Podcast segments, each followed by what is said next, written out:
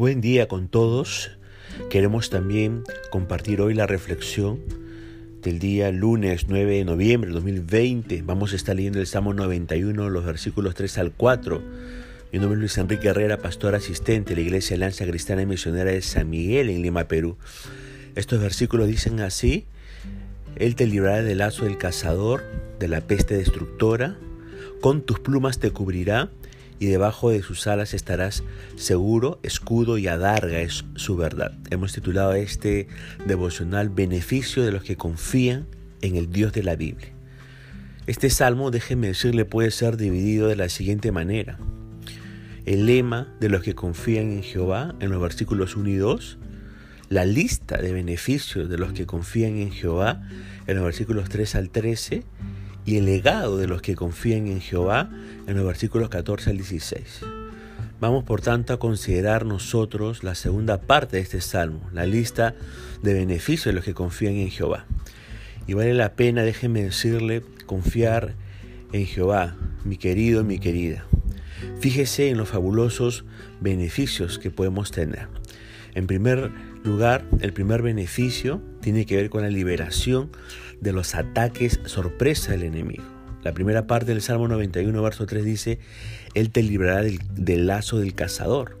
Y el cazador, usted sabe que usa de toda su astucia para atender el lazo que atrapará a su presa, a su presa. La presa no tiene forma de saber dónde está el lazo o la trampa puesta por el cazador y marcha desapercibida a lo que será el fin de su vida. Una táctica semejante usa el enemigo contra nosotros, el enemigo de Dios, el enemigo de nuestras almas. Pero los que confiamos en Jehová no debemos andar con temor, porque uno de los beneficios de confiar en Dios, en el Dios de la Biblia, es que Él nos librará del lazo del cazador.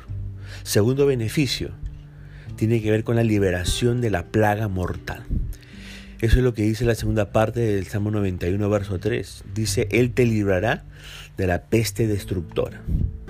Las plagas mortales, usted sabe, han diezmado millones de personas a lo largo de la existencia de la humanidad.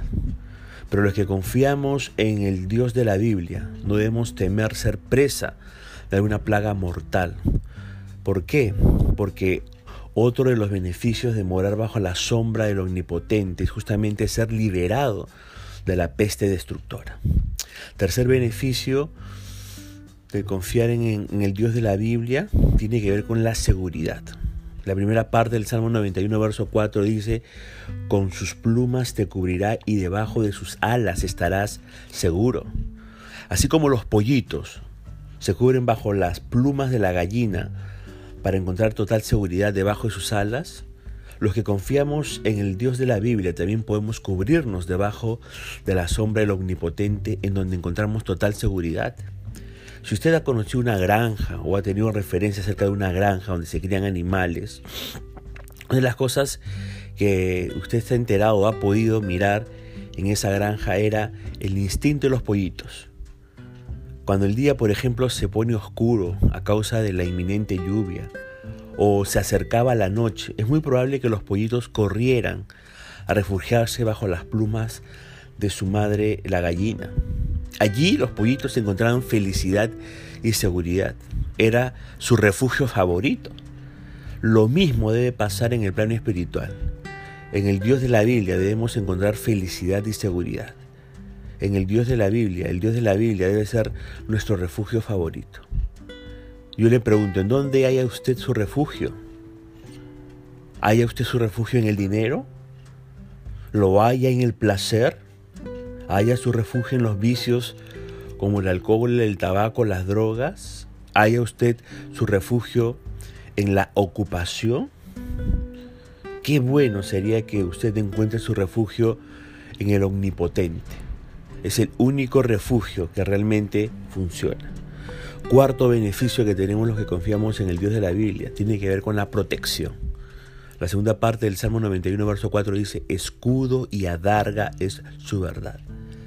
Dios es veraz, Dios es fiel, Dios no puede mentir, usted sabe eso. Todas sus promesas son verídicas y esto debe ser como un escudo y una adarga para nosotros. El escudo era un artefacto diseñado para proteger al, soldado contra el ataque del enemigo. La darga era un escudo más pequeño, hecho de cuero, ovalado o de figura de corazón. Y con estos artefactos el soldado podía sentirse seguro en la batalla. Pues los que confiamos en el Dios de la Biblia podemos también sentirnos seguros en la batalla contra el enemigo porque tenemos a la mano la fidelidad de Dios que es como nuestro escudo y nuestra darga para protegernos de los ataques del enemigo. Quinto beneficio de confiar en el Dios de la Biblia tiene que ver con la confianza. El Salmo 91, versos 5 y 6 dice, No temerás el terror nocturno, ni saeta que vuele de día, ni pestilencia que ande en oscuridad, ni mortandad que en medio del día destruya. Qué desastroso es vivir en temor. Qué desastroso es vivir en miedo, en, en zozobra. Pero no hay motivo para ello.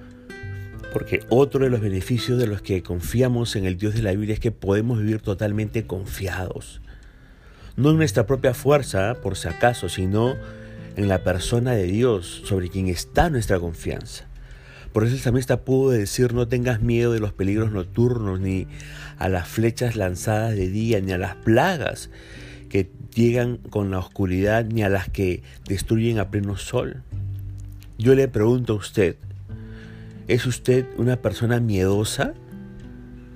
¿Tiene miedo usted hasta de su propia sombra?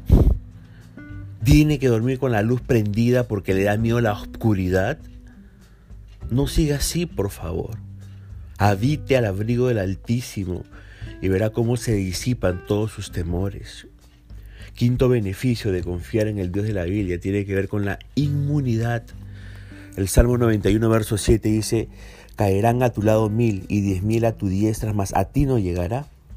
Los que confían en el Dios de la Biblia son inmunes a los males que azotan a la humanidad. Recordemos que los creyentes en Cristo no saldremos de este mundo ni un instante antes ni un instante después de que sea la voluntad del Señor. De modo que si algo trágico ocurre a nuestro alrededor y todavía no es la hora fijada por Dios para salir de este mundo, nada nos puede pasar. Eso dice la Biblia pues mil caerán muertos a tu izquierda y diez mil a tu derecha, pero a ti nada te pasará. Conozco el testimonio de una familia de creyentes en Ecuador. Ellos vivían en el epicentro de un lugar donde se suscitaban movimientos sísmicos. Y sucedió un terremoto, un terremoto devastador sucedió por su zona que causó más de cinco mil muertos. Pero ¿sabe qué? La única casa que no se destruyó en ese terremoto, en ese poblado, era la casa donde vivían estos creyentes. Y consecuentemente nadie murió en esa familia. Y notamos aquí que la palabra de Dios es verídica. Este, este, estos versículos que acabamos nosotros de, comentar. Ahora, el séptimo beneficio de los que confiamos en el Dios de la Biblia tiene que ver con la, la guardia angelical, ¿no? O con el cuidado de los ángeles. El Salmo 91, verso 9 al 13 dice, porque has puesto a Jehová, que es mi esperanza, al Altísimo por tu habitación, no te sobrevendrá mal, ni plaga tocará tu morada, pues a sus ángeles mandará acerca de ti, que te guarden en todos tus caminos. En las manos te llevarán para que tu pie no te pise en piedra, sobre el león y el aspid pisarás, hollarás al cachorro del león y al dragón. El salmista está hablando al lector y le dice algo como esto, ¿no? Mira, por cuanto tú también has puesto al Dios de la Biblia, que es tu esperanza, al Altísimo como el refugio para ti mismo, entonces no vendrá mal sobre ti de repente, ni la plaga llegará a tu casa. ¿Cómo hacer esto posible? Pues para ello Dios ha puesto en acción a sus huestes angelicales. Los ángeles, usted sabe, son seres espirituales creados por Dios para beneficio de los que somos de Dios. Hablando de los ángeles, Hebreos 1.14 dice, ¿no son todos espíritus ministradores enviados para el servicio a favor de los que serán herederos de la salvación? Qué tremendo, ¿no? Dios utiliza a sus ángeles para proteger a los que son suyos en este mundo. Y esto es fantástico. Dios manda a sus huestes angelicales con instrucciones especiales de cuidar a cada uno de los que confiamos en Él. Mientras estemos haciendo lo que es la voluntad de Dios, mientras estemos andando en sus caminos, los ángeles de Dios estarán revoloteando a nuestro alrededor para brindarnos protección. Por eso dice el texto que los ángeles los llevarán en sus manos para que nuestro pie no tropiece en piedra. Seguramente tanto usted como yo tenemos la experiencia de esta realidad. ¿no? Por ejemplo, en la década de los 90, allá en San Miguel, frente al templo de la iglesia la Cristiana Misionera de San Miguel, intentaron robar a una hermana una de esas noches que nosotros salíamos a ser capacitados en la palabra del Señor. Al final a esta hermana, que estaba sola tomando su carro para irse a su casa al paradero, al final no le robaron.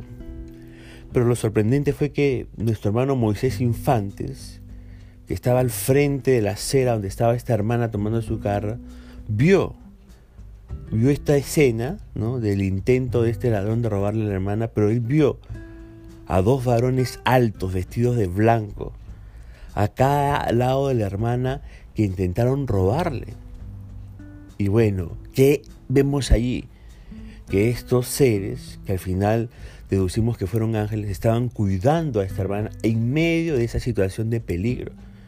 Y bueno, después la hermana le habló a este ladrón eh, del, del Evangelio de Jesucristo y tuvo que bajar su cuchilla este ladrón y irse, irse. Ahora, con la ayuda de Dios, por medio de los ángeles, los que hemos confiado en Él, podemos nosotros pisar al león y al aspid, podemos hollar al cachorro del león y al dragón. Y esa es una metáfora para hablar de la protección de Dios en medio de los ataques mortales del enemigo, como lo sucedió esta hermana, Corina Tarazona. Ahora, como usted puede notar, cuando una persona habita al abrigo del Altísimo, hace suya una lista de beneficios que consiste de liberación de ataque sorpresa del enemigo, liberación de plaga mortal, seguridad, protección, confianza, inmunidad y guardia angelical. Para habitar al abrigo del Altísimo es necesario primeramente conocer al Altísimo. Y eso solo es posible a través de recibir a Cristo como Salvador. Si no lo ha hecho antes, hágalo hoy mismo. Para ello reconozca su pecado delante de Dios. Arrepiéntase de su pecado. Reconozca el peligro en que está a causa de su pecado. Reconozca que Cristo murió por usted. Reconozca que necesita de un Salvador y hable con Dios, recibiendo a Cristo como su Salvador y como su Señor, amigo y amiga. Usted que no tiene esa seguridad de poder estar del lado del Dios de la Biblia. Recuerde que hay muchos beneficios de aquellos quienes ponemos nuestra confianza en el Dios de las Escrituras. Dios quiera que si usted es una persona que no pertenece a Cristo, quiera usted entregarle completamente su vida a Jesucristo, yendo a Él en arrepentimiento, en perdón, en súplica para que sea su Salvador. Ponemos punto final a, a este devocional. Dios mediante nos estaremos comunicando el día de mañana.